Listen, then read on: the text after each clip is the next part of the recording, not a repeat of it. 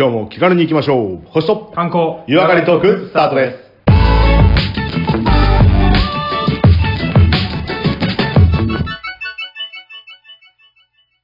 こんにちは、コマです。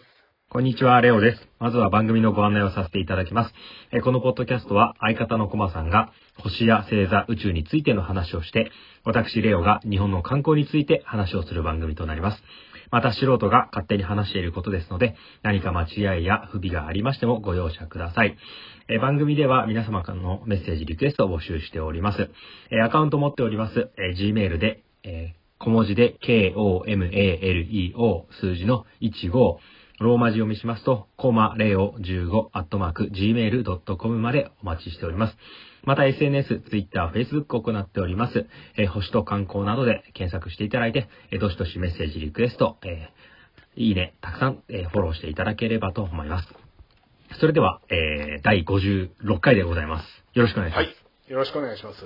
えー少し事前にフリートークを挟んでから本編に行っておりますけれども、今日はいのちょっとフリートークネタを僕から振ってもいいですか、あぜひお願いします。これね、あのーうん。確約ないことだけど、みんなが感じるものなんじゃないかなって思った最近のネタなんですけど、はいはいはいはい。こう、人によって、うん。オーラってあるじゃないですか。ふ雰囲気でいいの？えそう雰囲気というか。なんとく、なくみたいな。そう、あれって何なんだろうねって話です。はあ、オーラね。いや、まあ苦手な雰囲気というか、オーラというかね、あるね、苦手もあるしね。ちょっといじめたくなっちゃうやつとかもいるよね。そうそう。あの、不機嫌そうとかっていうのとはまたちょっと違ってさ、悲しんでそうとかって、その、あの、見た目が感情を表してるんじゃなくて、なんか普通にしてるけどみたいな時に、うんやっぱ人によって差ってあるじゃないですか。なんか、佇まいみたいな部分っていうのがありますよね。ああ、確かに確かに。あで、なんか初対面の人もオーラとかもあるだろうし、やっぱこう、はいはいいつも見てるけど、なんか、たくさん人がいる中で、あ、はいい。や、なんかやっぱあの人オーラあるよねみたいなのって感じたこととかあります？おーありますあります。なんか結構ね、俺、姿勢とか、うんうんうんえっ、と、ちょっと引き寄せられる時ありますね。ああ、なんか背筋が伸びてるかとかそういうこと？伸びてるというか、なんかうん。かっこいい立ち姿みたいな。あそれあの、なんて言うんだろう、かっこつけてるわけじゃないんですよ。うんうんうんうん。な、うん、どちらかと言ったら、おー隙がないみたいな、そういう感じの、うん。いつでもこう、脇に刺さってるものに手をかけているとかそういう話？いや、そういうとこではないけども、なくて？な持ってないと思う隙がない今。はいはい。じゃあオーラがある人は隙がないってことは、話しかけづらいっていうことと一緒なんですかね？いや、そういうわけでもないんですよね。うんなんて言うんだろう。単純に、おなんか目立つというか、目を引くみたいいはいはい。そう。あ、目立つはそうかもしれないね。うんそうちょっとうん目に入るなとか、印象的に、あ忘れられないみたいな、そういう感じの人はいますよね。そうそうそう。印象が強い。いや例えば、うんなんかみんなでこう初めてこう集まったとか、はいはいはい、まあはい。久しぶりに何人かで、あの、出会った時とか、うん。あの、なんか、ずっとそいつと話したわけじゃないけども、はいはいなんか印象に残るとかっていうのも、オーラなんですかね。いや、それはあるような気がしますね。うん。まあでも、話した時の印象っていうのはまたちょっと変わると思いますけどね。うんうんうんうんオーラという、何、外見的な部分から、話し方でこう、なんて、知的な面だとか、博識な面みたいなものも、こう、ちょっと別の情報も入ってくるじゃない。そうですね。ギャップがいいや悪いありますはいい。はいはい。あと、声とか、あうんと、喋り方に自信があるなしみたいなのも、結構情報量多いですよね。雰囲気とまたちょっと変わって。うん。話しかけてみたらなんかすげえこう上からな人だからって言ったら多分それはまた違うオーラかもしれないですね。そうで、なんかその話しかけづらいとか佇まいとか、こう隙がないとかってあるけど、なんか俺が感じるのって、なんか、まあ主に初対面とかこう割と浅い、うんあの付き合いが浅い人でもいいんだけど、あ、俺この人となんか仲良くなりそうな気がするとか、あ、この人となんか気が合いそうな気がするっていうのも、感じたことは多分皆さんあるとうん思うん。ありますね。うん。で、それもオーラなのかなって感じたことはありまああ、オーラ。なんかでもちょっと、うーん完全なんかフィーリングみたいな。なんかマッチングみたいな感じ。多分、そうですねフィーリングかもしれないんかね、うん。なんか通じるものがあるというか、あ、こういう、あ、確かに、いるよね。この、うん、うんこいつはななんか仲良くなれそうな気がするっていうのは、割と、例えば今の時期だったら、えー新入社員で入った会社の中で、うん、うん、うん、うん。そうそうなんかこう、相づちが同じタイミングだとか、なんか親近感があるあそうみたいな。そうそうそう。どっかでこう共通点があったりするそうと、おーってなるんうんですね。うんいや、全員同じ、ほとんどセリフなんか変わらないけど、挨拶してったぐらいでもはいはいはいはい、。なんか毎日、こう、挨拶とちょっとお決まりの言葉を交わすぐらいだけど、その中からなんとなくオーラって出てくる。はいはいはいはい。うんうんうん。でもそれってもうひょっとしたらこ声色、声のこうトーンなのかとか、表情なのかとか、まあでもメールでちょっとオーラ感じる時もちょっとありますよね。メールね、あメールは結構、そうだね。あの、出す、わざと、まあ、社内のメールで別にオーラ出さないけど、うん。個人個人のやり取りの時には結構個性というか、書き方とか、はい語尾とかは、うん結構ひねったりしてるするよね。圧迫メール送るんですか？圧迫あ圧迫メールね、うん今朝、ちょっと送ったね。ああ。今朝も送りました。まああの、やりとりちょっとしてね。とね、はいあの、ちょっと考え浅いんじゃないですかっていうやつがいてね、ね年下上司がいたんですけど、そいつにはババシッと切り捨てごめんなコメントをさす吐かしてもらいましたよね。なるほどねはいはいはい。だそれもなんか文字とか、はいはいはいまあ、オーラって本当に測れないもんだと思うんですけど、うんうんまあ今話した感じ、割と俺の感覚にも近くて、その表情とか立ち振る舞いとか、あとは、んひょっとしたらその目の、何、こう動きというか、目で語る人とかね。あと、そういう、こう、メールなら語尾なのかとか、やりとりの、あの、文字と言葉のトーンみたいなものとか、そういうのから、ちょっとずつ蓄積されてるんですいや、よね。それはあると思いますね。でもまあ、会社のメールとかだと、結局、何、社員っていう皮をかぶってるようなメールになるじゃなあ、いですか。そうだからなかなか個性が分かりにくかったりすると、ちょっとこう、測れないというか、相手のどんな感じかって分かりにくいかもしれないですね。だからオフで、プライベートで話なんかすると、おお、何こいつ、何いけるじゃん結構と思って、そうそのギャップに結構やられちゃったりすると、あ、やばい、ねこれ好きかもしれないみたいな確ね。あるかもしれないね。あーオーラ級があるわけですもう、ね。もう、あの、ギャップによるね。あああ。まあ、オーラはそうそう。何も怖いだあ。けじゃないいし。同性、異性、年齢あんま関係ない気がしますけど、まあ、多分存在しますよね。わかる。それは納得しますね。ああ同意します。まあで、まあ僕らのね、一応表情とかは、あの、リスナーの皆様には伝わってないかもしれないですけどまあ、この声のトーンとかで、あの、なんか過去には僕らの声が素敵だなんていうリスナーいたじゃないそですか。こに繋がっちゃう。あ、そういうことか、この流れね。あなんか、だから、やっぱね、声とか話し方ね、ちゃんとあ考えるというか、ちゃんとしなきゃいけないなっていうのを、そのオーラから感じて自分に置き換えた感あー、うん、そうか。なんか緊張するからな、この話はな、でも。いやいや、大丈夫ですよ。自然のままのあなたが好きっていう、きっと思ってるリいスナーがいます。やーね、ほんとこう、例えばだよ、例えばだよ。あの、前、声がね、いいですねとかっていう話もありましたけども、これいやあれでも見た目見えてないから、外見見えてないから、、はいいだけかもしれない。はい外見見たら、あなんだよってなっちゃうかもしれないじゃん。そうやって考えると、はいはいはいなんか、ね悪い方にギャップがあるのはちょっと勘弁してほしいなっていうのはあるね。いやいや、そんなことないですよ。で、ちょっと今度リスナーからさ、あの、こっそり発表はしないから、あの、コマさん、レオさんはこんなイメージですとかってあったらもらって、まあ、それで、あの、一喜一憂だけど、喜べるコメントが集まるかどうかど。どっちももう、なんか難しいと思うな。喜ぶこともないし、言うもないし、気もないみたいな感じだとちょっと悲しくなっちゃう。そうですね。まあ、発表する場があるかどうかは別あですけど。都合が良かったら発表するまあ、か。多分皆様の中には、多分頭の中にあるじゃないですか。はいはいはいイメージがねその、声から連想するイメージが。まあ、男性だなぐらいは分かってると思いますけど。あおまあ、そこをね、あの、まあ、せめて声オーラを出さなきゃなって、ちょっとね、最近思った。面白いよね。こう、コマさんとレオさんを例えば芸能人に例えると、おそらくこんなイメージなんだろうとかっていうのが、いやー、来たらそうね。そうね。ね、うん、ちょっと、ねね興味い深いねや。ー、あの、そうですね。来たら僕らの中でこっそりそうしよう、そうしよう。ねうん。で、なんかあまりにも、すごい同じ意見が多かったとこだったら発表するかああ、もしれないけど。そうだね。ね。まあ、そこは、あの、ひどいのが来ないことを祈りながら、あの、緊張せずに今日も気楽に行きましょうということで。わ、ね、かりました。ね、本編行きましょうか。はい、よろしくお願いします、はい、じゃあよろしくお願いします。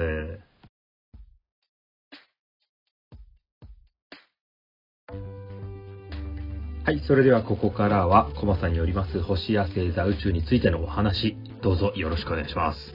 あ、ありがとうございます。あのですね、はい、星や宇宙というお話でしたけども。でしたよ。え、変えちゃうの？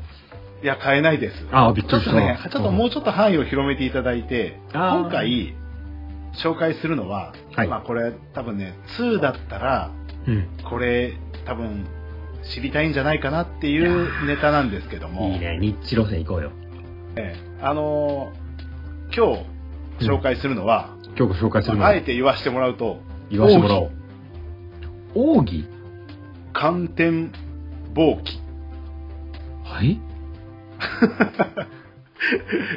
えっと、奥義はやめて、まあ、別にいいんだけども、うん寒天貿易っていう言葉知ってます、えーっと、うん、はい寒天は、はいはいあの。透明なやつ。あ、そうそう、プルンプルンのやつだね。はいはいはいで、それでほうきを作ったら履けないねっていう話じゃなくて、じゃなくて。じゃないよ ええ。じゃないよ。寒天貿易はい。これね、漢字で書くと、はい。えー、観光の観に、うん。あのー天井の天、天空の天とかね、うん。うん。う天ん。に、あの、望むですね。はい。に、えー元気の木。寒天貿易。はい。うん 全然わかんねえんだけど。これ、あ、これそうか。まあ、多分ね、言えばわかると思いますけども、うんこの寒天貿易っていうのは、うん。えーまあ、辞書を引くとね、うん。自然環境や生物の行動状態から、うん。天候の変化を予測する、まあ、ことわざみたいなもん。はいはいはいはいはいはいはい。なんかピンと、なんかこう思い当たるやつとかあるでしょ？あのうん。ー、天気予報の恋人的なやつね。うん、そうそうそうそう。なんか空を見ないとそもそも天気予報できないぜとか、天地明察みたいな話でしょ。そういうことです。要は、あの、えー諸葛孔明が天変を操るみたいなところも、どっかからね、そういうね、あーあの、先読みをするようなものがあり、あ、オカルトの話に行くわけじゃないよね。もう、それいやいやいや、ああ、ごめんごめん。半分オカルトみたいなもんで、実は科学的根拠がはいほとんどなかったっていうものがほとんどなんです。ただ、あ昔からこうやって言われてるよねって言って、で、なんか葉っぱの裏に何がいたらとか、ツバメが低く飛んだらとか、そういうやつでしょ？そうそうそうそうそういうやつです。そういう時に、あの科学的根拠を調べたり、よくよく調査してみると、あうん。昔言ってたあの言葉、まあ、寒天貿易は、はい。今で根拠があるはいっていうか、なんていうの、裏付けがしっかりできるっていうものが実は意外と多くてですね。はい。で、今私、えーまあ、とある仕事をしてまして、はい。えーまあ、本職が今ね、はいちょっとね、あの、こういう状態状態ですから、まあね、お休み石中が掘れないからね。うん。そうそう、まあ、うん絶対勘違いしてるから、いろんな人が。俺、大富豪でも何でもないから。土地持ちとかでもないです。で、今は本業がなくなって、今、あの農業。はい。これね、まあ、前回、まあ、前々回かな、わかんないけどもさ、うんあの、こういう状態だこ、こういう状況だからこそ、うん。みんなで農業やろうよみたいな話したじゃないですか。うん。農場船にはこう食料をね、うんあの送らなきゃいけない役割がやは地方にはあるんだみたいな、あるある。ね、それをまあじ実践しようということで俺も実際農家さんに、うんまああ仕事くださいって言って素晴らしいね。中国人労働者が来なくなっちゃった農家さんを中心に農家のお手伝いしてるんですよ、いや、ほんといいね。ワークシェアリングだね。はい、でそこで感じたのが、うん。寒天貿易なんですよ来た。え、奴らやっぱプロなんですか？やっぱね俺びっくりしたけど一次産業の人たちは、はい。まあ読むへえ。天気を。へえ。で、当たいや結る。構当たるんですよ。へえ。いや大丈夫大丈夫今日雨降らないからいや天気予報40%とか言ってますよ、うんいやいやいや40はないまあ10ぐらいだろう降ってもみたいな感じでもうパラパラって降ってすぐやんじゃうとかあえ、気象庁に盾ついてんだ。いやついてるというあ、そういうわかけじゃなくてね。まあちょっとあの気象庁とかになるともう全体的なそうだね。エリアが広いからね。エリア広いからさ、それだ俺が今いるところではみたいな話。そうそうそう今ゲリラ雷雨とか、うんそのなんて言うんだろうな部分的な、ねはいはい雨の予報とかってやっぱあるじゃないですか、うん。でそういうのを考えるとやっぱ地元の一次産業の人たちっていうのはやっぱよう知ってるなっていうのがやっぱあるわけなんですよ感覚的に感じるものあるんでしょうね。そうそうで全員が古傷が痛むとかじゃないでしょ、だって。いや、もう、なんかこう、えーえ髪の毛に湿気がついてきたみたいになると、あ、そろそろ湿気てきたから雨降るぞみたいな。え、本当にそういうこと言うの？いやいや、まあ、ちょっとし髪の毛の湿気の件はまた別で、うんうん例えば、えー、とこれ実際にあったんだけど、うん朝トラクターにおなんか今日梅雨がついてるなうん。今日晴れるから大丈夫って言うんですよはえ？まあそのところも踏まえてあ。はい。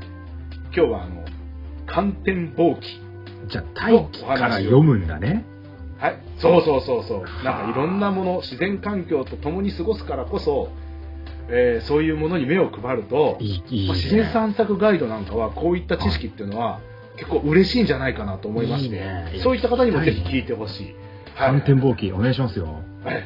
でまずあの天気の基本的な部分から皆様にちょっと共有したいんですけども、うんうんこれがあよくよく言われてみるとまあそうだわ。っていうことではあるんですけども、まあ、再確認としてですね、だからまず天気は基本的に西から変化します、あー、なんかそんなイメージがある。うん、ですよね。これはあの、まあ偏西風というね風が必ずまあ吹いてるから、うん天気はもう、えー中国大陸側から太平洋に向けて天気が変わっていくうん。そうね。うん。うんだからまあこの辺から考えると、まあ、うん。西の空の、うん。西の空を制する人はもう天候を制すると言ってもいいんじゃないか。はあ、それ孔明がいいだからこの いや俺が今言っただけな孔明は孔明はもっと知的なことを言うと言うと思うけど、あはいはいはい。だからまあ西の空をどういうふうに読むかっていうのを。ちょっと紹介していきたいなとであともう一個これはあのあんま意識しないと分かりにくいかもしれないですけどもうん。あの低気圧は高気圧ありますよね、い。うん。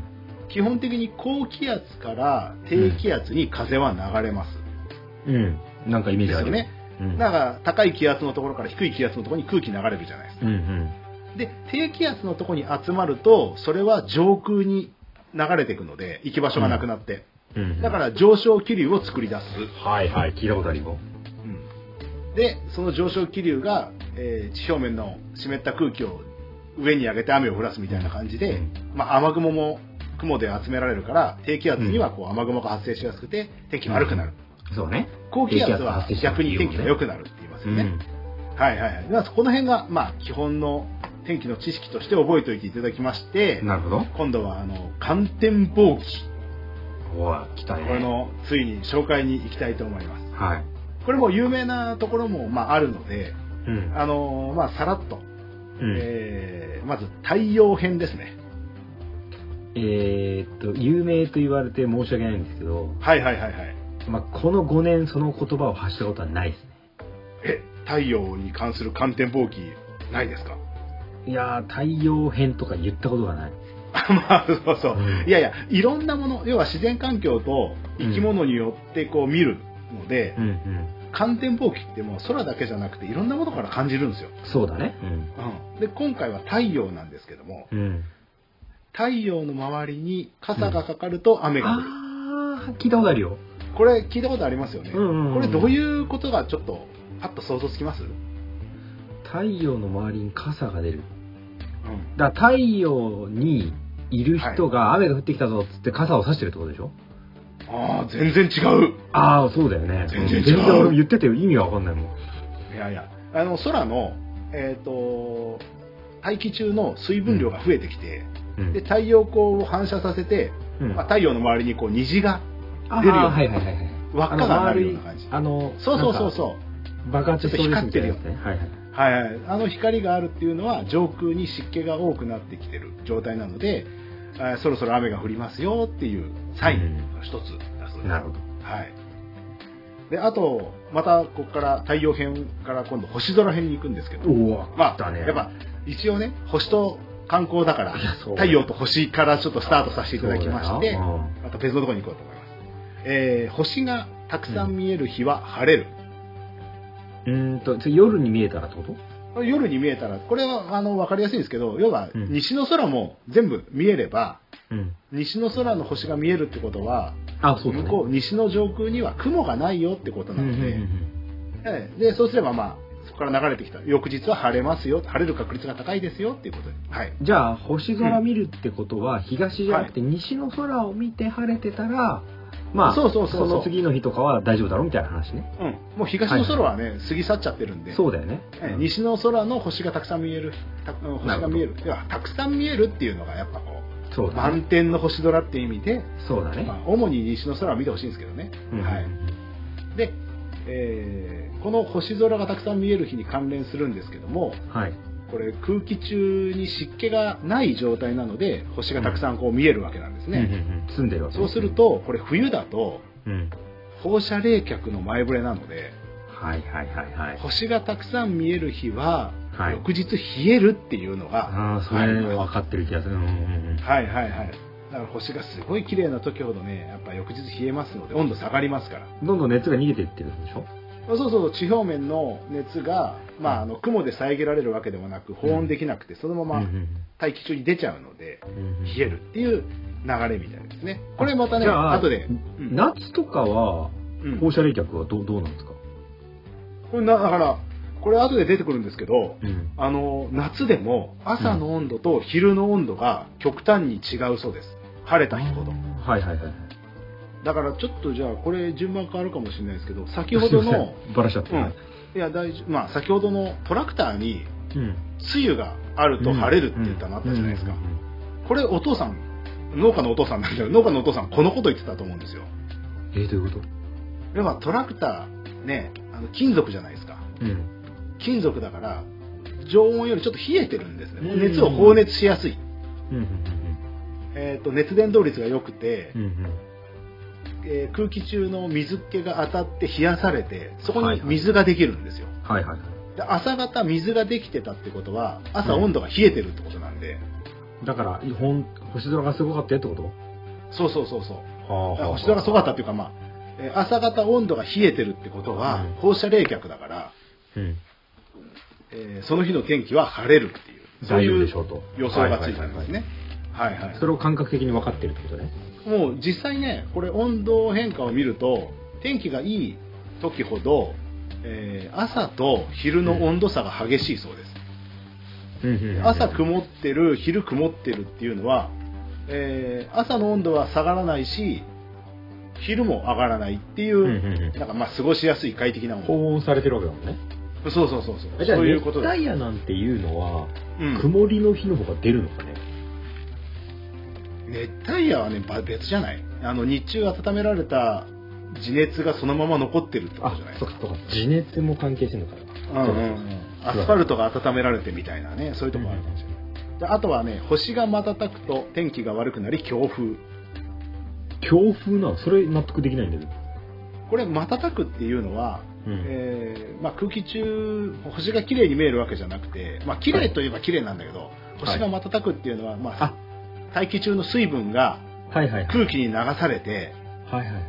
星の光が乱反射というか、はい屈折するようなチカチカしてるようそうそうそうそうそはいはいはう、いはい。でそうなってくるので上空は風が強くて湿気が多い、そうういう状態だから天気が悪くなって翌日は、まあ、強風になるっていう可能性が高いっていう。ん。それも今西の話でしょ？これも西の話ですけども、まあ、上空ですよね。うん。主に見えるのはね。はいはいはうんうんうんうん。いで次はね、えー夕焼け。夕焼け。夕これねさっきのに西の空と一緒。夕焼けは晴れ。夕焼けが綺麗に雑じゃね今。夕焼けが綺麗に見えるときは晴れますよってや翌日がってこと？つそうそうそうそう。へー。だ夕焼け綺麗に見えるってことは太陽が見えるでしょ？うん。太陽西に沈むでしょ？うん。太陽西に沈んでその太陽が夕焼け綺麗になってるってことは、うん。西の空に雲がないってことなんですよ、ああ、そういうことね、そういうことね。太陽一周してくるから、東から出てくるから関係ないじゃんとか思って。12時間後の話じゃんとか思っちゃったけど。なるほどね。そういうことです。あとあのーちょっとこれとあのー間接的な感じになるんですけど朝の虹は雨、だって虹自体ははい。水分がなきゃできないでしょ？そうなんですよ。で虹の法則感覚どっかが雨なんじゃないあの虹の法則って太陽と自分が立ってる場所ってその反対側にでき太陽の反対にできるそうだね。うんですよねうんうん。だから朝太陽が出てるのは東でしょ？で東はいのそっか。時に虹が出てるっていうのは西側に出てるから、西側は、そっか。虹は湿気が多くて、雨が降る。はいはいはいはい。そういう。太陽、自分、虹か。そうそうそう。だから逆も言える。夕方の虹は晴れ。もう過ぎた後だから。あ、でも夕方の虹は、あ、そっか。夕方は西に太陽光が遮られてないってことだもんね。そうそうそう。東に、自分より東に、すげえ。そういうのがあるね。一言でまとめるあたりがちょっとかっこいいな。あ、そうそうそうそう。であとはね、今度生物編なんですけど、これずっと一個一個言ってっていいのかな？まあまあ、さっきで言ってたツバメが低く飛ぶと雨。あ、それはなんかなんか聞いたことある、うん虫が低く飛んでるからみたいな、なんか、そんな感じじゃなかったっけ？湿気があそうそうそうそう、湿気があって低くしか飛べないので、それ、つはいはいはい虫を捕食してるツバメがまあ同じく低く飛ぶっていう話ですね低く飛んでる。と。はいはいはいはい。あと、えーさっきのトラクターの話も似てるんですけど、クモの巣に梅雨がかかってたら晴れ。雲の巣が濡れてたらってこと？そうそうそうそう。あはえ、雲の雲の巣って熱伝導いいの？クモの巣ってさ、あのーうんなんだろう、大気中の水を吸着しやすいんですよ。ああ、なんとなくそんな気はしてる。う。ん。霧とかをこうキャッチしちゃったりするので、うん。でうん朝、こう霜が降りてたり、霧が出てるっていう状態は、うんあの温度が下がってる状態。なるほど。温度が下がってる時は、に昼朝温度が下がるのは、昼は上がるんですね。天気がいい状態だから、で温度が上がるのは。はいだから、はい。えー雲の巣に梅雨がかかってたら晴れ。はいはいはい。はいはい。じゃあ、ちなみに、うん。朝、例えば、まあ、あの、どこの家からみたいなもん、キャンプ行った時でもいいですけど、はいはいはいなんか、うっすら霧がわーって出てる時あるじゃない、はいはいはいはい。ああいう時っていうのは、うんその、ごめんね、素人考えだけど、温度差があるから霧が出るんでしょ？温度差があるからですね。はいはいはい。でしょ？ってことは、霧だよ、なんか今日って曇りなんじゃね？とか天気悪いんじゃねじゃなくて、むしろこれから入るための前兆だったりするわけ。いや、その、まあ、場所にもよるかもしれないですよ。その、あー万あそうかそうか年霧が発生するようなとことか、風向きとかもあるんですけども、基本的にはまあ、霧が出るときっていうのはもう、地表面がこう、さま、あの、寒い時なので、はいはい。うんで、寒いってことは、空に雲がない状態。だから寒くなる。だからそれを、を考えると、霧が晴れる、え温度が上がってくると、今度は晴れるよっていう。ああるかもしれない、前兆なんか雲の巣が濡れてるっていうのは、なんかそれに近い気がします。はいはいはいはい。まあちょっとまあ、可能性の話なんで、まあこの辺はね、観天望気の、はいはい。え多めに見ていただくということに。いや、なんか一言ずつぐらいね、覚えてね、言いたいの。はいはいはい。今日はなんか、西に、ん虹が出たから、あうんと雨だよみたいなこと言いたいの。あ、ああそうそうそうそうそう。絶対それはもう、自慢できるよね、ちょっとね。オッケー、じゃあ雲の巣が濡れてたら晴れね。雲の巣が寝たら晴れ。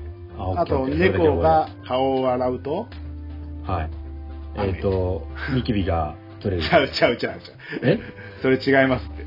顔洗うと？雨どっちなんだっけ？雨なんだ。それはなんで？あの、猫のヒゲっていうのは結構センサーの役目があって、この湿気を含むと、そのセンサーの感度が鈍ると。ではいそれを猫は嫌うので、よくはい顔を洗うようになるそうです。顔を洗うって言っても、こう、自分の手でね。アンテナをこう磨いてるみたいな感じ？そうそうそうそう。そういう状態になる。あーえ、湿気が出てきたらってことなの？湿気が出てくると。付着するからってことですね。え、じゃあそれは時間帯と関係なしに猫が顔を洗い始めたら、そうそうそう。あ、そろそろ雨降るのかな。湿気が増えてまあきたな猫っていうか、その、あれでしょ、うんあの、横にヒゲが生えてるそうそうそう生そう。物系ってことでしょ？うん。あだから、ドラえもんでも、あの、お宅にいるライオンでも別にいいんでしょ？いないけど、いないけどうん多分ライオンも一緒じゃないかな。そうだね わかんないけどなるほどね。はいはいはい。あとは、まあ簡単なところ、カエルが鳴いたらそろそろ雨ですね。それよくわかんない。え？納得いってない。なんで？なんで？なんで？え、何？カエルが鳴いたらってこと湿度と関係ないでしカエルはけん乾燥を嫌うので、ょはい。乾燥を嫌うから体が濡れてた方がいいですよね。でね、泣くとどう濡れるいやいや、違うんですよ。だから逆です。あの、湿気があると、雨が降る前だと湿気がだんだん増えてくるじゃないですか。うんそうすると体が乾きにくくなるので、うんさあ、今いる田んぼから出れるぞと。うん。活発に動こうと。繁殖行動するぞっていうことで、うん。あのー活動が活発になるんですね。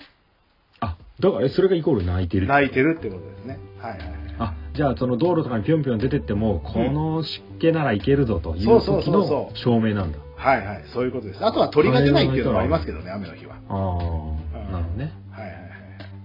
へえ。あとはね、飛行機雲がくっきり見えると雨とかね。ああ、なんか聞いたことある。これありますよね。うんあれだよね、塵がないとダメみたいな、な、なんでしたっけ？えっと湿気待ちでしたっけ？うんもう飛行機の排気ガスが冷やされて、排気ガスっていうか、まあうん水蒸気が冷やされて、あの、飛行機雲になるんですけど、周りが乾燥してれば、すぐ消えちゃうんですよ。拡散して。うんうんうんうんでも、周りが湿気が多いと、ずーっとこう、飛行機雲が長いこと残るっていう、そういう状態ですねそれ。と雨ね。そうそうそう。だから、えーふくっきり長く残ると雨になるよっていうのは湿気のものです、上空の。はあと、山に傘がかかる、傘雲がかかると雨。あ。はいはい。これはよく言いますよね。あなんのか、純粋な考えだけど、山に雨、雲があるから、それが降らすんじゃないのって思っちゃうんですけど。あ、これはあの、えっ、と、山の西側から風が吹いてきますよね。あの、うん基本的に偏西風で流れるんで。で、うんそこに空気がぶつかって、うん。うん。山を登る状態になるんですよ。上昇気流とかな。そうそう、登ってくる。その時に、温度が低くなってると、そこでこう、雲が発生しますよね。うんうん。で、そこで水蒸気になるんですよ。うん。で、そこでこう、あの、冷却されて。そうそうそう、冷却されて、そこで、えー、冷却されるということはそこに湿気が多く含んでるってことなんで、うんうん。だからそうなると、雨が降りやすい状態ですよっていう。いや、ちょっと情報多すぎて覚えられなくなってきた。あとね、これ結構、まあでも自分の環境に近いものでうん。こう例えた方がいいよね。はいはいはい。家にツバメがいるとか、カエルがいるとか、クモの巣があるとか、山が見えるとか、ね、田んぼがあるとか、まあいろんなこう環境の中で多分自分の中での物差しができてくるんですよ。ね。あと結構ね、俺、これ難しいけど、一回、えーまあ、各自で調べていただきたいっていうのが、この雲の形によって、うん。やはりこう雨の降らせ方が違うっていうね。あだから寒天防気とはまたちょっと違うかもしれないですけども、うん。ー入道雲はあれでしょ？なんか雷系なんでしょ？みたいなの聞いたことあるよ。あそうそうそうそう。結局そういうことなんですよね。入道雲が発生するってことはそこにまあ低気圧爆弾低気圧とか言ったりしますけども、うんうんそこに一気に雲が集まってきてうん。でそれが雨を降らすめっちゃビリビリ雷って話だよね。うん。激しい雨降らすからっていうようなよく言いますよね、うんうんうんだこの辺はちょっと寒天防気とは違うんですけども、まあ、うん雲の形、ぜひ調べていただきたいなというふうに思いますはい雲の形ね。はいはい、雲の形ですね。はい。あとはね、ちょっと、まあ、昔の航海術の一つらしいんですけども、こかっこいい。はい。あのー風の吹いてる方向うん。に背を向けて、うん。左前に低気圧の中心があるらしいです。ちょっと待って、ちょっと待って、そんな雑な言い方で大丈夫？それ。いや、なんかね、あのー低気圧の周りにはこう、やっぱこう、規則的な風が吹いてるらしいんですよ。まあ、多分、北半球だけだと思うんですけど、うんうんうんこれはあのーうんボイスパロットの法則っていうらしいんだけど、ちこれはね言いてえけど絶対覚えらんない。風が吹いてる状態でぶつかるじゃないですか、うん自分に。そうすると、まあ、台風なんかで想像すればいいんですけども、必ず時計と反対回りじゃないですか。そうだね。うん。うん、時計と反対回りに回ってますよね。で、うんその風の向きっていうのは大体わかりますよね。ああ、確かに。で背中台風の風で考えると左前だね。左前ですよね。で、左前に低気圧の中心があるってことは、航海士たちは、風が吹いて背を向けた時にも、右前に抜けていかないとそうだよね。ダメなんですよ。ほ、ほだから、基本的に。あの、はいはいはいはい今みたいにこう、か逆風を切り上がることはできないと思うので、だからせ、この風を受けてどっちに進みますかって言ったら、左危ないから右に抜けなきゃいけない。そうですね。そういうのもやっぱ法則とはしてあるらしいです。次のヨットでこ航海に出るとき使うわ。そうしてくれじゃん。うん さあ、じゃあここからちょっと話をまたそらしまして、戦国のようはない話に行きたいと思います。取りすぎじゃね？い、やいやいや、実はですね、いやいや、さっきタイトルのところに、扇って言ったのにもやっぱ理由があるんですよ。う。扇っていうのは、あの、ひひぎとか、そうそうそうそう扇とかの扇？奥の、奥の義ですよ。技ね。はいはいはいはい。で、この奥義、ね、寒天暴気を駆使して、うんえー戦に勝ちまくったっていうか、まあ、戦ですごい戦功を上げたっていうのが、武田信玄の部下に実はいるんです。はいはいはい。はい。武田信玄の部下でしょ？はいはい。出てこないじゃん、勘ね。介。いや、まあ、あの、正直、軍師と言われる人たち、まあ、正式には軍師ではないらしいんだけど、あの、はい軍師と言われている人たちはみんな実はこの寒天箒記を学んでるそうです。基本的に。マジ？はい。孔明に始まり。うん。で、この、えー、寒天箒記を一番初めにこう広めたというか、まあはい一番と初めに取り入れて功績を上げたっていう人が、ガリュウ先狛井紅白祭っていう人がいるんですよ。生。うわー全然ピンとこない。来ないですよね。で、この方ね、狛井紅白祭さんは、京都にある寺で、まあ幼少期うん修行してたそうですね。はいで、その時、中国、まあ明からですね、あの、うん寒天箒記を持ち帰った僧がいたそうなんですよ。うんうんうんうんで、その、中国にはもう知識あったわけですあったんでですね。す。孔明先生やってたもんね。もそうなんですよ、そうなんですよ。うん。で、それを、あの、お寺にいる時にそれを学んで、それを合戦で活用したそうです。うんで、この先に転校することによって、攻めるべき時に攻めることができるしはい、はいはいはい今は攻めるべきではないって時には攻めない。あとは、それなんか、逆も言えるんですよ。攻めてこないだろうっていうところに今日をついて攻める。そういうこともできるんですね。だからここれあの有名な四文字熟語になったりします？いやいや、出てないないと思う。ないと思う。で、この、あの、この人の合戦、荒井、えっ、と、狛井さんの、紅白祭さんの戦で、うわ、すっげえ最悪なコンディションだから、今日はせ、うん今回は攻めるべきではありませんっていう、周りの人が言う中、こういう時だからこそ、このぐらいの雪、あの、このぐらいの天候が悪くなるぐらいだったら、うん。攻めても準備万端にしてけば大丈夫。逆に相手はそれを予期できなくて奇襲になるって言って城を攻め落としたっていう実績があります。はい。これは踏ん張れるぞぐらいのあら、あれっぷりだよっていうのをもうもう読んでたってこと？はい、そうなんです。ほあとは風向きだとか、この風向きだったらとかね、そういうのがもう、あとは、えー、かの有名な桶狭間の戦い。はいはいはい。これは、織田信長が今川義元を破った試合なんですけど、この時うんうん重要だったのは雨じゃないですか。うーん、そうなんですか？雨なんですよ。あき奇襲がなぜ成功したかっていうと、はいはい。牙の走る音っていうのをごまかすことができたから、一気に接近することができた。で、これもやはりこう、雨だからこそ、もう来ないだろうって言ってはあ、不用意な陣を張ってるところに、いや、今だから行くべきだって言って、もう、織田信長は確かな、準備もそのままに行ったんじゃないですか。もう付き従う数名の人たちだけで、ガーって、行くぞって言って行って、もう超、もう部下たちは焦ってついてきて、でなんとか追いついたところでもうそのまま、吉本の首取りに行ったっていうね。そういうエピソードでと思います。だって、武田じゃなくて、ああ、はい。あの、だから軍師に関して、軍師と言われる人たちはあみんなこう、うん、あの、寒天箒記の知識っていうのを持ってたんで、はいはいはいはい。だから、有名名だたる武将のもとには、必ず、この天候のスペシャリストっていうのはいたんです。そうだよねええ。超重要だよね、それはいはいはいはい。というわけで、この昔からこう寒天箒記っていうのは重要なものとして、えーまあ、まあ、奥義と言ってもいいぐらい重要視されているのが、ね。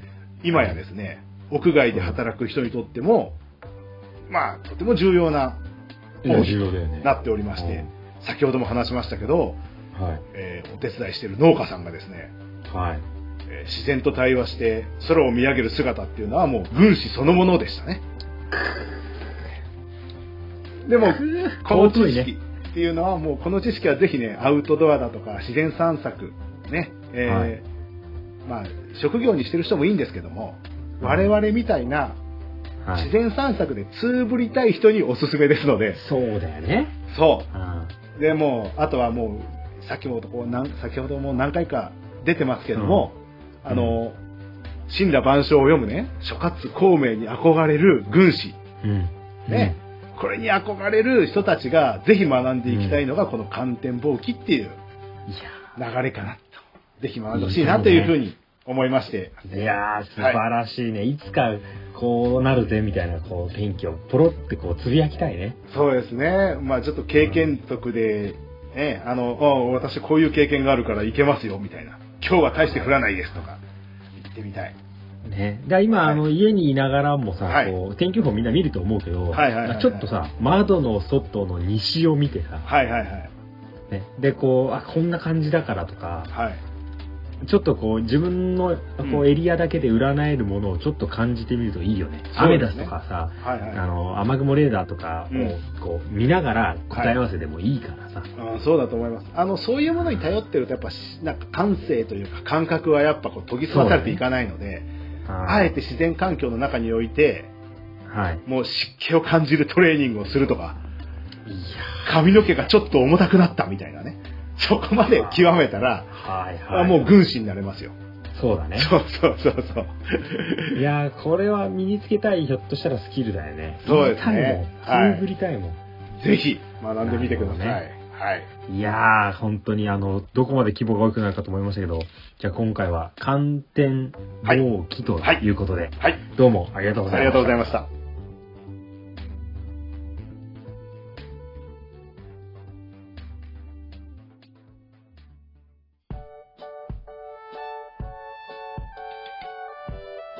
はい、次はレオさんによります観光のお話ですけども、今日はどちらのお話をさせていただきますか？はい、えー、今回も観光の方でさせていただきますが、はい。えー、今回ね、うん。ちょっとさっきさ、はいい。なんか、フリカみたいな話題が出てきてちょっとびっくりしたんだけど、今回は、うん。あのね、まあ、観光の話なんですが、ちょっとまあこういう事情で外はい出自粛しなきゃいけないとかいろいろあるじゃないですか。まあ、ありますね。はいはいはい。ねで、まあなので、どこどこに行ってくださいねっていうのはちょっとまあなかなか言えない状況ではあるんですけども、ああ、確かにそんな中でもさ、前回、あの、ここは籠城戦だみたいな話もしてるじゃないですか。はいはいはい。で、籠城のために、コマさんはいろいろ兵糧を作ってくれてるわけでしょ？兵糧になるものを作ってますね。今度米も行くしね。そう。で、まあね、そういうところからね、なんか、どういうつながり考えようかなと思ったのを今回は発表したいとうん。思いますが、おぜひお願いします。はい。えー今回注目したのはですね、あの、自宅で味わえる観光の楽しみとして、はい。お土産でございます。おー、お土産ね。いや、確かに楽しみですよ。そうですよね誰かが旅。行行って、その、喜びをこう分けていただける感じのね、おそうそうそう土産はいいですね。ただ、買ってく喜びともらう喜びとね、はい、今時代がさ、まあ、ありがたいことにさ、家でから観光地に行ってなくても、お土産をこう、入手できるわけじゃないですか。はいはいはい。いきますね。ちなみにコマさんは、はいお土産とか好きな、こう、ご当地のその食べ物、はでなんかはい。観光土産ってありますか？えっ、ー、と、信玄餅とか好きかな。なるほどねはいはいはい。えっ、と、名古屋の方だったかな、いエビせんべい、ゆかりせんべいってだから。はいはいはいですね。でも一回九州かな、からしれんこんをもらって自爆したことがあります。え、ダメだった思いっきり食べて。超辛くて。もう泣いちゃうぐらい辛くて。普通になんかこう、これなんかね、お土産なんだから誰でも口合うべと思って思い切って言ったら、いやいやいやいや、マジ辛いし、みたいな。ありました。辛くないよりいいよ容赦ねえな、みたいな。うんいや、いいっすよ、そう。だ観光にはお土産とか食べ物がつきもんで、はい。そんな中で、えー今回ですね、あの、私も好きな、あの、二大、はいツートップのお土産お菓子があるんですけど、ほうほうほうほう。一個は、これ前回、前回っていうか、あの、紹介したこともある、伊勢神宮の赤福。赤福ね、いいね。これもうまいでしょ？で、もう一個が、うん。いや、早速言うかって思ったんだけど、はい。今回のご案内、信玄餅でございます。おっす。さすが。やっぱね。さすがだよね。本当だよ、はいはいはいさっきは武田信玄の話するしさ、ああ。いやいやいやいや。誓って言うけど、仕込んだ話の振りではありませんっていうことですね。本当だよね。いやいや、いや最近信玄餅でもさ、こっちでも売ってたりするからさ、おスーパーとかで、いや、信玄餅アイスってあるでしょ、確か。ああ、いいね。その辺、ちょっとフライングなんで、ちょっとその辺までにしてもらっていいですかね。失礼しました。失礼しましたと。いうことで、今回は、まあ、はい自宅で楽しめるっていうことも含めて、はい。信玄餅でございますね。ろしくお願いします。はい。で信玄餅はちなみに、んあの、どのエリアのものとかってのはなんとなく分かってますかね？信玄だからやっぱ信州ですか？そうですね。まあ、あの、はいはい山梨とか、はいはいはい。まあ、長野よりはちょっと南寄りかな。まあ、信州を上杉と取り合ってたから、あ、そうかそうか、山梨ですか。そうそう、まあ、あっちなんですけど、で、まあ、その辺のはいね山、そうそうそう、甲斐の国。はいはいはい。山梨県を中心に販売されていて、まあ今ははい。本当に全国的にね、多分いろいろ展開もされてるんでしょうけど、はいはいはい。で、この信玄餅っていうのは、まあ、ね、今更説明もですけども、あの、こう、うん。ちょっともち米で作った、こう、あの、弾力性のある餅に、はいはい。きな粉がドバッと入ってて、いやー、入れますね。うんね、で、そこにこう、黒蜜をこうかけて、あの、付属の用紙で食べるっていう。はいはいはいはい皆さんね、もう口の中よだれで大変なことになってると思いますいやいや、もう、もう間違いないです。もうもそうですよねはいはいはい。美味しい。もう、黄身なん、あの、きな粉をね、ちょっとかけすぎたりすると、ちょっとね、第一発目の、ね、時にむせちゃったりしちゃってね。で、全部爆風で飛んじゃったりする。そうそうそうそう、大惨事になったりも。いや、やるやるやる。一回はやる、一回はやる。みんなやったことあるうんバフってなったら目の前のきな粉がドーン飛んで、風呂敷から溢れちゃったみたいなね。まあ、ある意味あれ、お約束みたいなもんだから、もう、団そうなん体ですよねでお土産買われたら一人ぐらいはやんなきゃダメだよね。うんだし、そうダメダメちょっとあれ一発ね、あの、ちょっとね、はいデートの途中で見せてね、それ許すぐらいのね、こう、キャパがないと無理だね。そうです、そうです。もう、武田信玄に笑われちゃいます。お決まりでしょっていう話。そうです。はいまあそんなね、あの、コマさんがね、大好きそうな通な食べ方もちゃんと、ほうほうほうあの、後ほど説明しますね。あ、よろしくお願いします。はい。で、まあその、まあ皆さんが思いつくかなと思うんですけども、そのうん信玄餅ですが、まあ歴史は、あの、ちょっとまあやっぱ名前からして、お武田信玄ねって思うんですけど、はい。あの、一応、いろいろ調べると、はい。やっぱ武田信玄がこう、出陣の際に、うん。非常食として砂糖入りの餅を振る舞うとかね、そういうのからこう来たとか、あとは、あの、お盆に、あの、ん夏に来るお盆ね、お盆休みのお盆に食べるのが風習だった、こう、安倍川餅から来てるみたいなルーツがあるみたいなんですけど。あそこもきな粉だもんね。はそうそうそうそう。まあ、お餅にきな粉ってのは別に新しいわけではないんだけどね。あまあまあまあ、確かにね。うん。で、それで、まあ、それをいろいろ調べてって、あ、なるほど、いろんなルーツとか歴史があるんだなと思って、諸説あり系で片付けようと思ったんですけど、はいはいはいはい。あの、これ、ちゃんとですね、あの、代表コメントがありまして、はい。これあの、信玄餅って、まあ、主に2つの会社で作ってるんですけど、はい。この2つの会社の1つ、まあ、ツートップのうちの1つの、あの、桔梗屋と言われる。赤とか青とかのこう和紙でくるまれた、多分ね、想像できるような信玄餅あるんですけど、はいあそこの、あの、まあ、4代目の、まあ、代表がですね、うん。あの、武田信玄とは全く関係ありませんと。あー、そういうこと言っちゃった。ああ、うん。一応公式に言ってますおね。土産物だからね。まあね。そうそう。まあ、ただ昔から山梨県民が敬愛する武田信玄公にあやかって、まあ、はい名前を付けているので、あの、まあ、関係ないって、歴史としては関係ないけど、まあ、エリアとして名前を付けたよっていうのは、まあ、ちゃんと言われてますね。はいはいはい。まあいいでしょう。はい。で、その、まあ、ツートップある、あのー、信玄餅なんですけど、はい。多分皆様信玄餅は、あの、まあ、もの自体はすぐ思いつくと思うんですけど、はい。あの、器とか入れ物も大体一緒なんですよ。で、これ信玄餅っていう、まあ、タイトルだけで調べると、今お話しした、あの、桔梗屋というところと、はいはいはいあとはね、あの、これは金政権って読むのかな？金の,、あの勢力のせうんうんいに、あの金政権っていうところが出した信玄餅っていうのがあるんですね。で、どっちが最初みたいな話をすればね、あえてするならば、うん。うん。あの、赤と紫の包みのあの、桔梗屋が、はい。えー昭和45年に販売してます。あ、昭和45年なんだ。そうほほ、1970年だから、50年前か。はいはいはいはい。ですねはいうんで、その時になんか、その山梨のこう観光お土産コンクールみたいのがあって、はい。そこに出品したんですけど、うん。その時に、あのー同じその、金政権っていう。ところが出している、信玄モナカみたいのがあったんですよ。で、これちょっと類似しちゃってるから、う。うん。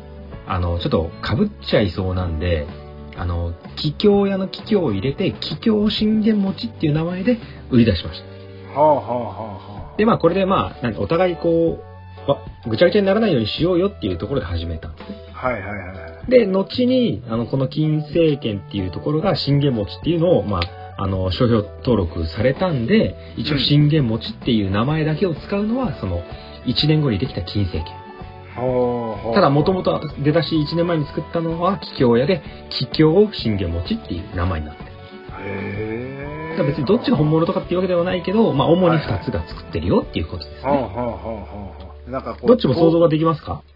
あの登録商標的なもう揉め事的なのもちょっと見えちゃうんですけど、なんかそういうの嫌だね、そういうとこはね。あ、そうです。まあだから揉めないためにみたいな感じかな。ああ、そういうのも、ああ、うんそうだ。揉めないために、あ、まあ俺はこういう名前でやるから、みたいな、はいそんなところですかね。あーどっちがどうだとかっていうんじゃなくて、別にどっちも、まあ堂々信玄餅として、うんあの、売っているし、まあ本当に武田信玄認めるとか関係ないかな。うんあの、桔梗信玄餅の方しか食べたことないんじゃないかな。ああ、まあ確かに、あの、パッケージが、うん。あの、まあなんか、包みみたいなの入ってるんだけど、はいはいはい。主にそのなんか紫とか赤とかのこう和紙みたいなのに包まれてる方が俺もイメージは強いんですよ。はいはいはい。でも、あのなんかもう一個、金政権っていう方のなんかパッケージとか見ても、あ、うんでもこれも俺食ったことあるかもぐらい。かなり似てまああ、そうなんだ。あの、ビニールに入ってて、はいはいはい。包みをほどいて、で、透明なやつをこうパカッと外すと、うん。あの、黒蜜のこう形がこう残った、はいはいはいの四角があるってやつね。ああ、え、あそっちが金政権あどっちもそれなんですよ。あ、どっちもそう。ああ、はいはいはい。だからもう別にね、そんなにこだわりも争いもないので、あの、はいはいはい本当二つあるんだなぐらい思ってもらえればうん全然いいかと思います。はい。で、まあ、ただ、ね、あの、まあ、駒さん大好きなお菓子ですし、うんまあ、俺も大好きなんですけど、はい。やっぱこう、いいものだしさ、はいはい。で、あと、あの、まあ、足が速いんですよ。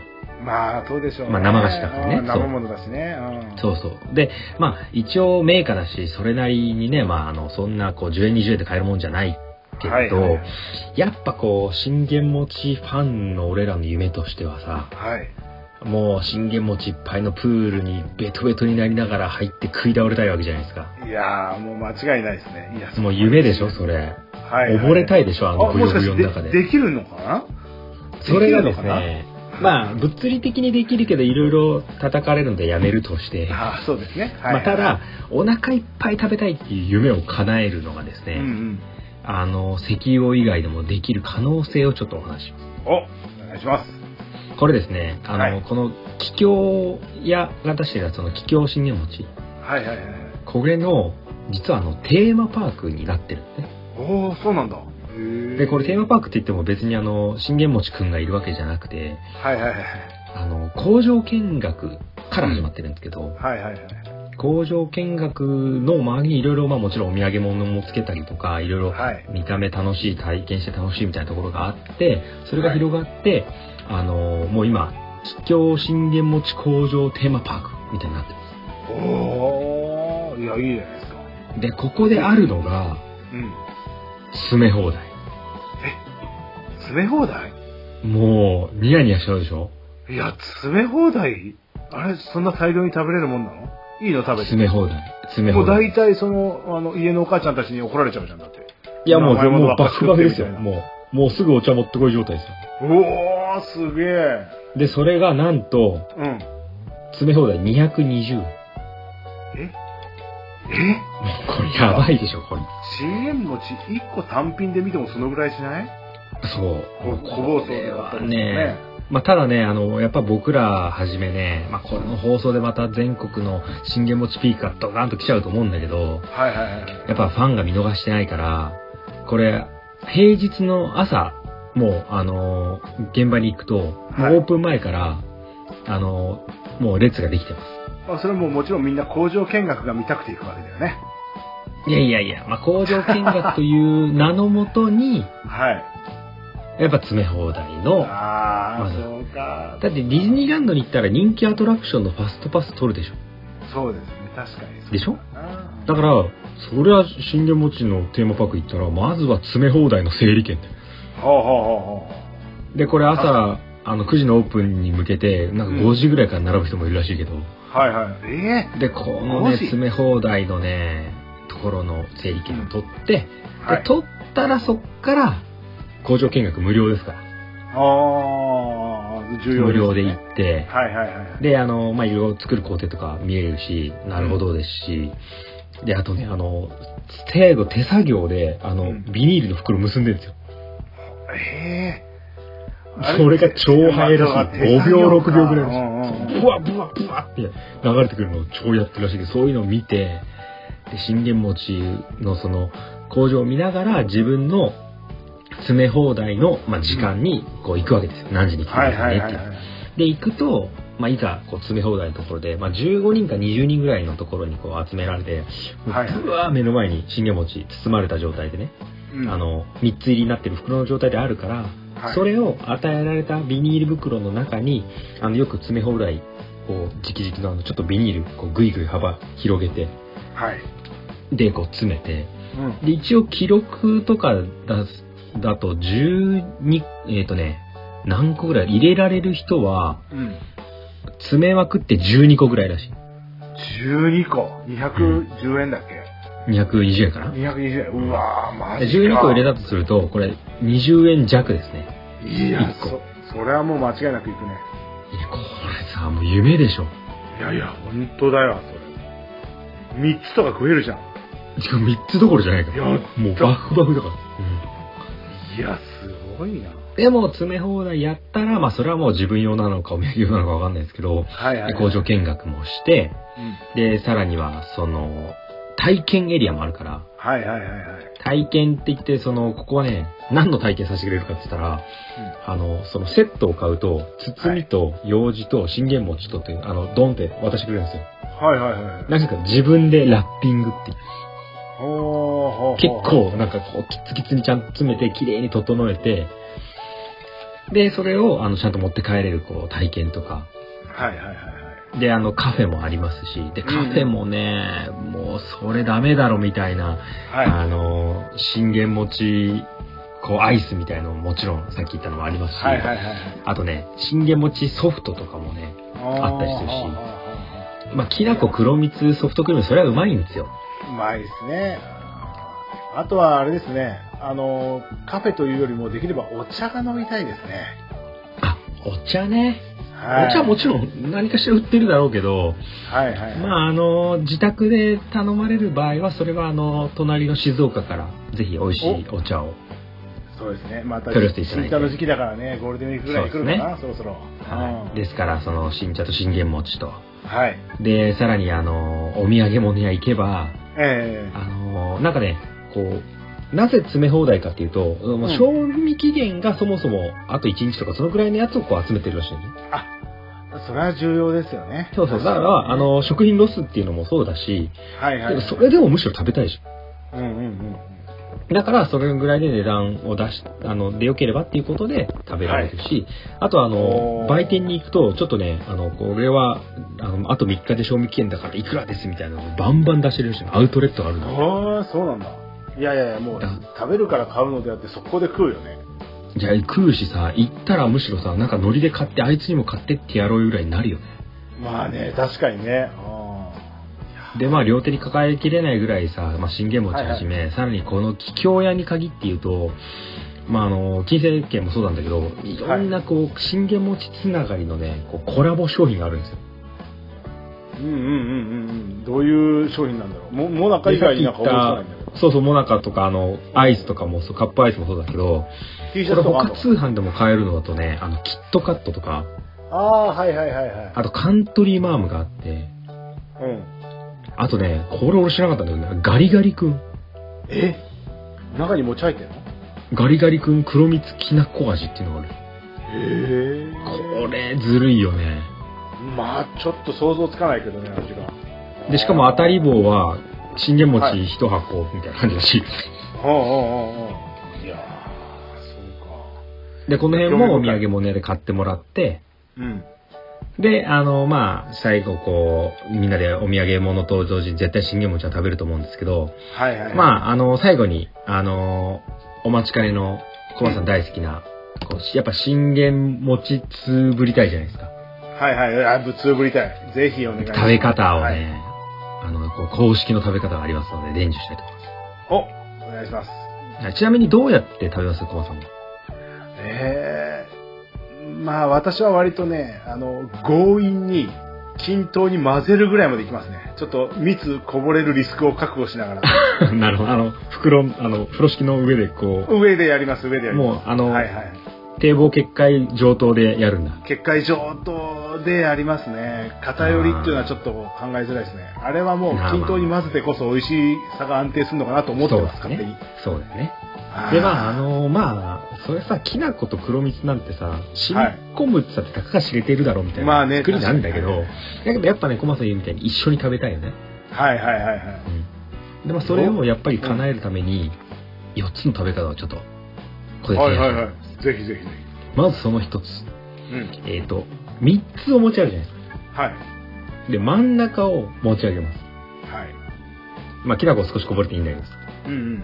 で、持ち上げたその下に黒蜜。ほうほうほうほうほうほう。いや、多分それ一番合理的にこぼさない。ね、でも、きな粉は後かまだ。きな粉は、まあ、あの、1個目持ち上げるときにこぼれるだろうけど、まあ、ただこう、うん、なんだ、つけるスペースを作るというかね。はいはいはいはい。で、これで、まあ、そこにこう、ちょっとつけて食べるみたいな。はいはいはいはい。これがね、一番定番っぽいですね。はいはいはい。で、その2。うん。えー、まず丁寧にきな粉を餅の下にこう混ぜ込ませて、ほう餅の上に乗ってるきな粉を混ぜ込ませて、はい、でそうすると自然に餅と餅の隙間ちょっとできますよねはいはいはい、はい、そこに丁寧に浸透させていく割とこれ神経使うけど綺麗に食べられる食べ方かもしれないね。いやいやいやちょっとそれも試してみたいですね。うん、ぜひね、あの、これ、全国のね、大和なでしこレディースはね、これの食べ方でね、品格出してほしいね。うんうんうんうん。こいつの食べ方かっこいいっていうね。まあ、男らしく、あの、コマさん風は全然いいけどね。ああ、さっきのくしゃみボーンでいいと思う。くしゃみボーンはもうネタだよね。鉄板だよね。うん。ネタでやりたい。あの、ところてん。一気に食うみたいなのと一緒だよ。はい。それはね、やんなきゃいけない。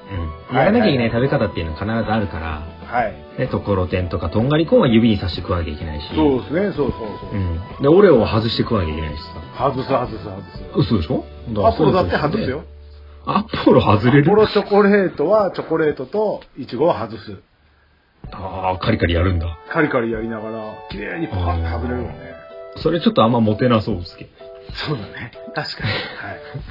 まあそんな食べ方みたいなので、で、その3が、これ、この辺からちょっとね、ワイルドさ出てきますよ。ほうほうほう、いやいいね。あのね、まずビニールの包みの上に、うん、あの、もうプラケースからお餅を出しちゃう。はい、おー、はあはあはあ。あのもうビニールのシートの上に餅全部出す。はいはいはい。でもそういうのを想定してビニールなのかな。そう、それはあると思う。ああ、ああ、で、あ、言っとくけど、これ4つとも全部食べ方、あの、くしゃみしない前提だから、むせない前提だから。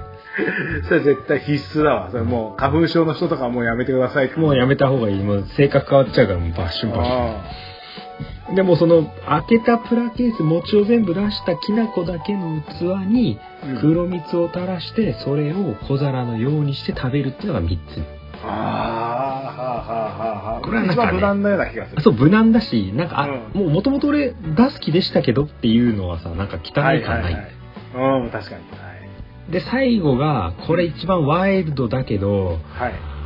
まあ、できればワイルド男性ぐらいに留めといてほしいやり方が、はい。えっ、ー、と、ビニール包みの上に持ち出します。持ち出します。で、もうケースとかもぶん投げます。はい。で、そのビニールシートの上に黒蜜も垂らします。はい、で、ビニール包みをもう一回風呂敷閉じて、十分揉む。ええー、すごい。そこまで一体化させる。もう、俺はここまでやるんだと。はあはあはあ。いや、お前ら分かってねえなぐらい。はあ、いや、それ大変そう。まあちょっと上品かどうかはないけど、でも確かに一番馴染むよね。まあ確かにね、揉むっていうのがね。そうそう。で、揉んでもう一回広げ直して、ドヤと言って食べると。まあ、この4種類、えっ、ー、と、間、真ん中に入れる、はい、えっ、と、隙間にきれいに入れる、はい、全部出して、皿に蜜入れる、うん、えー、最後に全部揉む、この4つね。ああ、はいはいはい。もう、これはね、あの、どの食べ方でも、まあ、一応、あの、それぞれが公式に発表されているものなので、はい、はい、ぜひとも決めていただきたいと思います。はい、わかりました。ああ、いや。新持ちフリークとしては、この4種類は知っといた方がいいですよ。うん、はいはいはいはい。いや、いいなそれ。もうしょうがない。全部試してみて実験したいんで、もう10個ぐらい買ってくるしかないですね。そうですね。そうだ。袋詰め放題があるじゃないか。そうです。はいはい。まあ一応ね、あの、まあ袋詰め放題は、あの、まあ一応工場は今、あの、自粛はしておりますけれども、はいはいはいはい。ただあの、ちゃんとね、通販で買えますし、なんか、はい。信玄餅、ネットとか、ううん普通に調べればネットショッピング全然できますし、あ、いいね。で、なんかね、俺もちゃんと値段とか考えたことなかったんだけど、うん。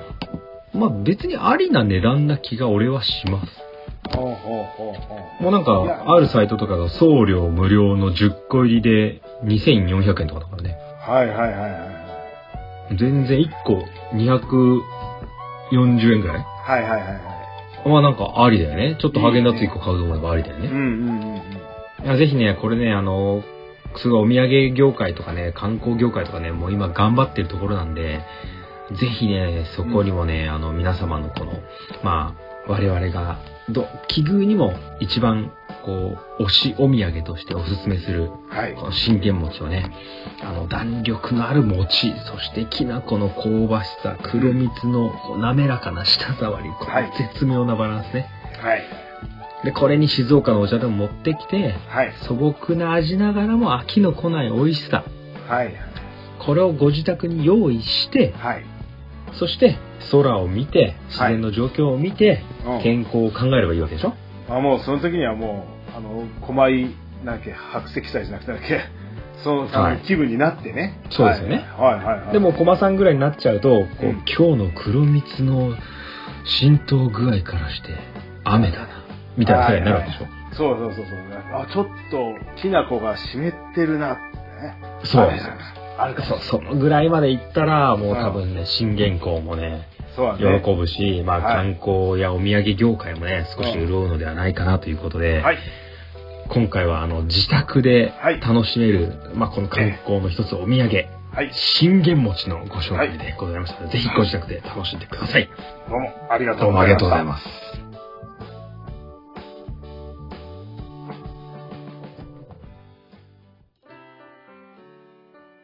はい、それでは第56回お疲れ様でした。お疲れ様でした。ありがとうございました。いや、本当に偶然ですけど、信玄つながりでしたね。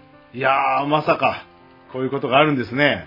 まあ僕らぐらいになっちゃうとね、やっはいぱさすがにもう3年やってるとこうなりますよね。そうなんだ。